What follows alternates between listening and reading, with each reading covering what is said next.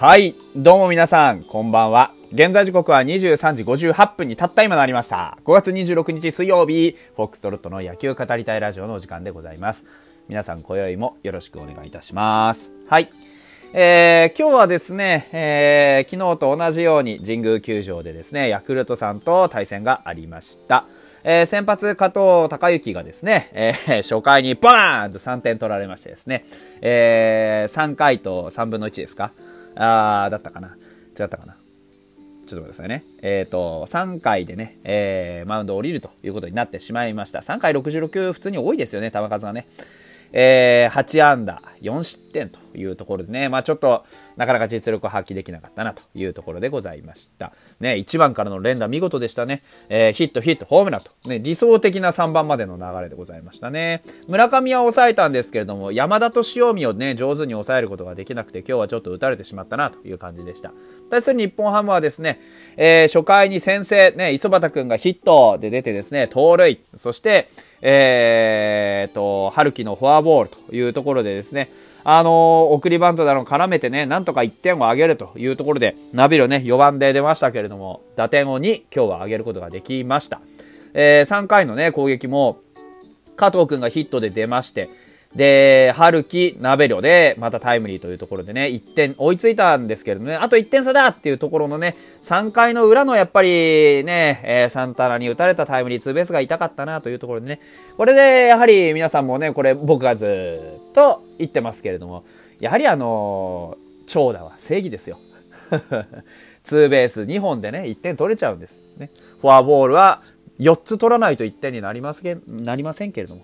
えー、ツーベースはたったの2つ。ね、半分で1点取れちゃうというところでございます。このね、長打力というのが、ヤクルトさんの一番、あの、怖いね、えー、ところでございましてですね、今日は、えー、うちのチームはですね、ほとんどがシングルヒットですね、えー、長打が出たのは、えー、高浜くんの、あのー、三塁打と、ロドリゲスのホームランというだけでですね、それも、えー、中盤までに、えー、ヒットは出終わってしまったと。後半の、え、3回、7、8、9は見事ノーヒットに抑えられてしまうというところでございました。やはり打線がね、しっかり繋がってこないと点は取れないというところで、あと1点を取るのに非常にね、えー、苦労したというところでした。あのー、本当はね、5回の高浜の三塁打の後にね、えー、春樹が、えー、犠牲フライなりなんなりを打っていればよかったんですが、ここをね、見逃し三振取られてしまったというところを見ると、あの、さっきのライブではね、僕ね、春樹はあそこは振るべきだったんじゃないかとか、ツイートでもそういうことを言ってましたが、まあ、あの、いずれにせよ、相手先発のですね、えー、田口くんが非常にいい投球をしたというところで、えー、まあ、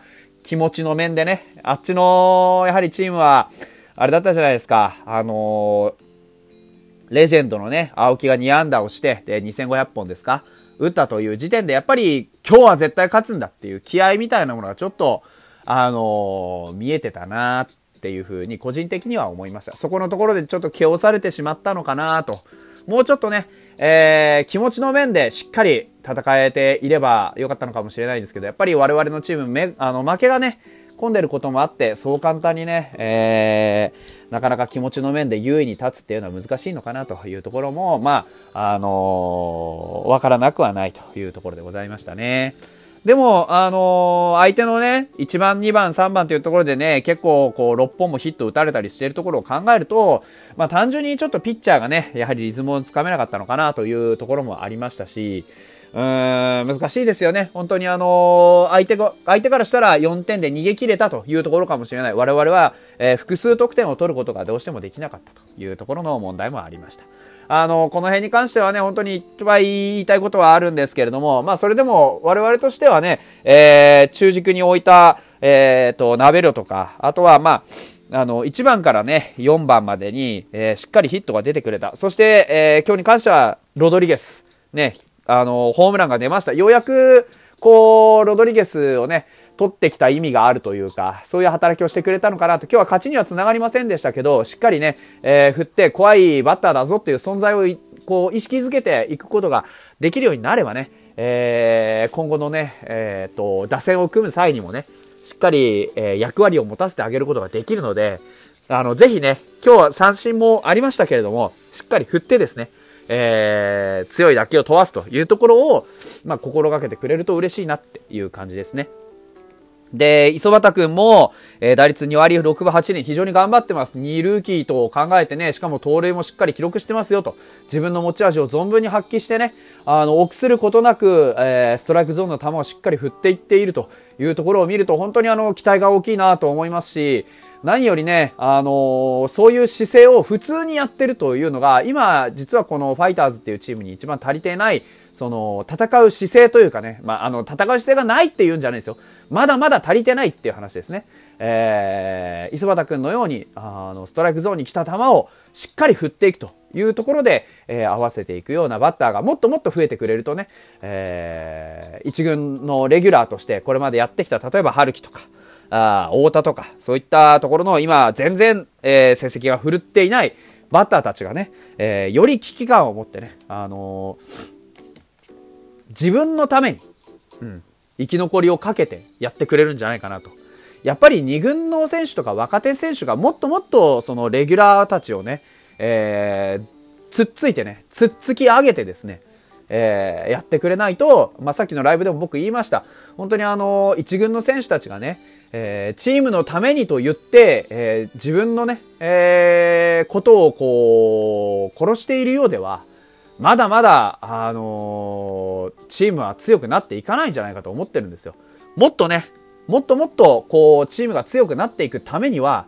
うん、あの、一軍のレギュラー格の選手たちが、えー、チームのためじゃなくて、自分のことをもっともっと突き詰めて、レギュラー争いをしていくという状況にしていくのが、やっぱりね、一番健全かなと思うんですよ。うん。ですから、もっと、えー、今ね、いるこの若い選手たちには、しっかりバットを振って、打って、えー、レギュラー争いに進んでもらって、ですね。で、えー、こう、チームのね、活気をね、取り戻してくれればなというふうに思いますよ。本当に死ぬ気でレギュラー奪ってほしいなと。そういう姿をね、ずっと僕ら待ち続けているのでね。うんそういうところで、えー、貢献してほしいなと。そういうのも一つ貢献ですからね。うん、と思っております。というところでお便り行きましょう。えっ、ー、と、質問箱にね、うんと、質問が届いておりますので、こちらの方ね、行きます。はい。うーんと、こちら。えっ、ー、と、フォックストロットさんこんばんはと。えー、以前好きな応援歌を質問したちなたかです。えー、交流戦まさかの連敗スタート、本当に悔しいですと。そうですね。えー、ホークさんね、中日さん相手にね、非常にあの、競った試合を展開しておりました。えー、2連敗ということにはなってしまいましたけれどもね。はい。えー、非常にいい試合してるなと思いましたよ。うん、緊張感のあるね。えっ、ー、と、イーグルスも連敗ですし、まだ2試合ですが、今年はセリーグの意地に押され、意地に押されてますねと。えー、送りバントを決めていれば、牽制アウトがなければ、一発 NG の場面で低めにしっかり投げていればなど悔やむところはたくさんありますが、言ってても結果は変わりません。そうですね。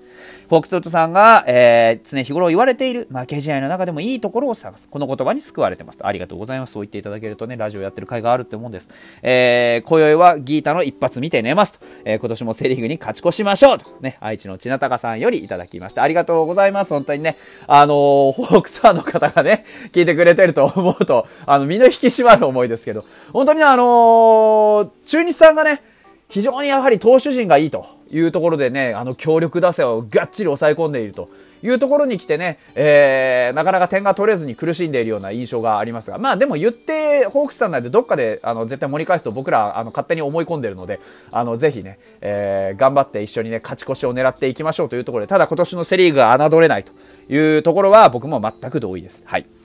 えーと、もう一つ。昨日のライブで神宮の傾斜についてお話しされていましたが、今年神宮のマウンドの土入れ替えてかなり硬さが出たらしく、どの投手も結構荒れやすくなってるみたいですと。もともと神宮のマウンドは傾斜が強く小高い丘から投げてる感覚や奥行きがつかみにくいという意見もあるそうですね。なんかそんなような話あるみたいですね。地方球場で慣れないマウンドや天候も重なると投手の経験値の差で試合が決まったりしますし、選手としてはまだ若い子が多いチームだと苦労は多そうですねと。バッテリーの成長に期待したいですというところで。あの、なんかそう、グラウンドの土入れ替えたって話、確かにマウンドか、マウンドの土入れ替えたって話聞きましたね。なんだっけ？なんかの影響で、え、誰かの影響だっけ？なんかだ、なんかの理由があってね、入れ替えてガチガチにしたっていう話は聞きましたね。そういえばね。うん。なんか、あのー、結構そういう意味では、あなかなか環境がね、以前と変わったよっていう話は聞きますよね。うん。で、その神宮のね、こう、成績の偏りというか、そういうのあるじゃないですか。そういうのは、なんかあの、その、マウンドからの見え方とかいうところで出てるよっていうところも確かに聞いたことがあります。はい。